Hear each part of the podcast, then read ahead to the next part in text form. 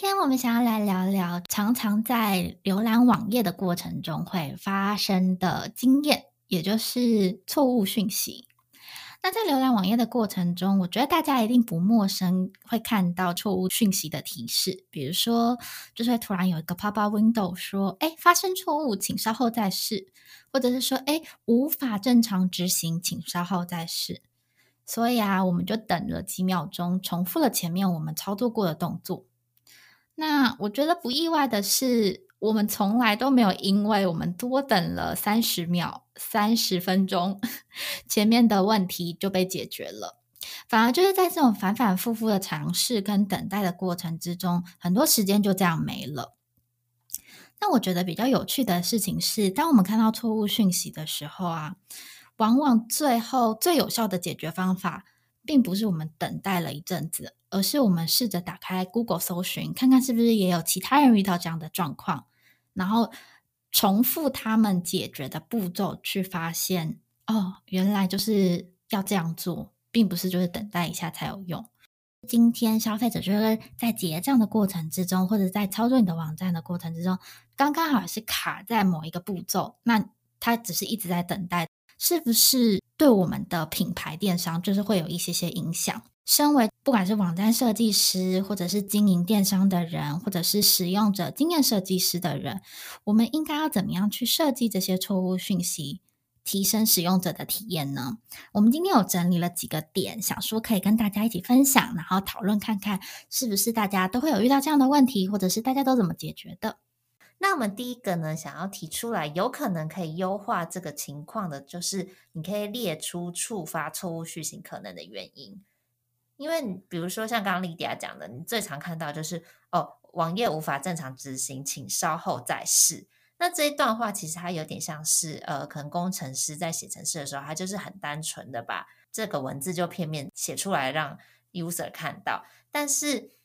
如果等待没有办法解决问题的话呢，其实身为一个网站的设计师或者是工程师的话，我们应该要把可能的情境都列出来，就是到底这个错误讯息是。怎么样发生的？跟他是不是有可能是可以让 user 他自己做一些事情就被解决的？对于消费者来说呢，比单纯看到说哦，稍后再试，所以我可能就是等个五分钟、十分钟，或者是我真的再回到网站来，但他也许有一些他原生就是做错的事情，如果他不解决的话，其实他再来几次都没有用。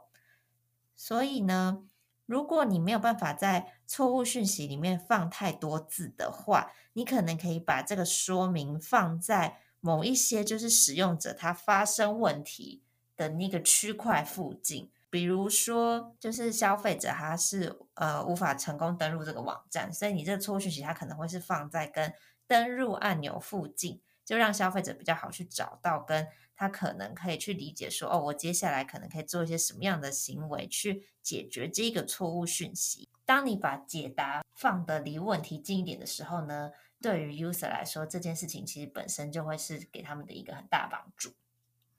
没错。那第二点的话，我们分享的小 tips 是定期的在网络上了解消费者遇到的问题。那像前面我们有提到，很多时候我们真的解决错误讯息的方式是透过 Google 搜寻去了解，诶，其他使用者是不是也有经历过类似的问题？那身为就是网站经营者或设计者的我们，事实上也应该要用这样子的方式，定期的去聆听这些来自网络上的声音，因为我觉得这件事情事实上对我们来说算是 low hanging for 的，就是那种很容易可以解决的事情，别人都已经帮我们整理好他们遇到的问题了，我们甚至不需要自己一步一步的去操作，我们甚至不需要找就是那种。使用者访谈团体去了解他们操作上的难度，这些都是实实在在就是消费者在操作我们网站的时候发生的问题。我觉得就是他们都已经帮我们整理好了，我们事实上就可以把这些东西一起整理起来，然后着手开始进行修改。要不然就是没有试着去把这些最简单的问题。去做一个修正的话，对于公司的营收可能会有影响，对于就是消费者信赖感，事实上也有可能会有影响。没错，那第三个小 tips 呢，就是你可以创建一个常见问题的页面。那你把常常消费者可能会发生的一些错误讯息啊，跟对应的解决方式去整理到一个页面的话呢，其实相对来说呢，就你可以帮助使用者他直接去做一个查找，然后也可以提高他们对于这个网站的信赖度，跟降低他们的挫折感。所以呢，即使消费者他可能没有在你的网站上面，他直接找到对应的解答，他如果是用站外的搜寻引擎的话呢，他也有可能因为你这一个呃 FAQ 它本本身的 SEO 的排名，然后他就透过从站外的方式直接查到说他到底要怎么样解决这个问题。那不管他是从站内或是站外啊，只要他可以找到解答，可以排除错误的话，就是一个很好的方式。那以博客来为例好了。它其实就有一个信用卡错误说明页面，这个对消费者来说，其实我觉得真的蛮好的，因为大部分的人呢，我相信你对于你刷卡错误讯息的那些数字，其实你一定不知道说这到底代表的是什么。所以呢，如果你就是直接列出，告诉消费者说，哦，如果你今天的错误可能是九零三九零四的话呢，就表示说你可能必须要联络你的信用卡中心平台。如果是今天的数字是什么什么，然后就代表说，哦，你这个卡号其实已经失效或过期了。这太难了。对，这是不是很难？但是因为如果今天这个网站它就是直接做了一个表格给你，让你可以去对照，那你至少就知道说，哦，好，我刷卡失败可能就是什么原因，那你就可以自己去做一些相对应的解决。所以呢，这对于使用者来说，我相信会是一个很大的帮助。对，我觉得事实上有的时候。最好的方式可能是直接在消费者发生错误的当下，直接告诉他说：“OK，你遇到是九零三，那错误讯息代表的意思可能是信用卡过期。这种状况应该是最理想的。可是，我觉得实际上我们电商在经营操作的时候，比较容易遇到的情况是我们跟呃金流的合作厂商，并不能达到一个就是比较完美的。”系统串接，或者是因为这是一个外挂进来的东西，所以我们就是不得不退一步。可是退一步并不代表就是我们就应该放着，试着把问题整理给消费者，至少让他在搜寻的时候，不管是做站内或站外的搜寻，都有机会可以找到就是对应的答案。这件事情是比较理想的。那第四个小 tip 是让我们想要分享的就是，我们除了把常见问题整理在网站上。以外，我们也要定期把这些常见的错误问题整理给客服部门。整理给客服部门的重点是，年纪比较大的使用者，或者是不擅长使用网络搜寻的使用者，他可能会直接打电话给客服的人员说：“诶，我就是现在就是卡在这里，进不去购物车，我应该要怎么办？”那你直接把这些答案整理给客服的人，事实上对客服的人他们的反应速度绝对是有帮助的。因为我觉得擅长做客服的同事啊，第一个他未必擅长使用网站，第二就是他们就算擅长使用网站，他们不了解使用者问题，他要花力气去寻找，事实上就很花时间，而且。甚至就是比较糟的状况是，他没有办法解决使用者的问题。那使用者对于我们的网站使用体验的分数就会很低，对于就是品牌的信赖感，事实上就有可能会下降。所以定期把问题对应的解决方式整理给客服的同事，我觉得就是可以帮助消费者在进线的时候，客服人员可以最快也最正确的告诉消费者他们应该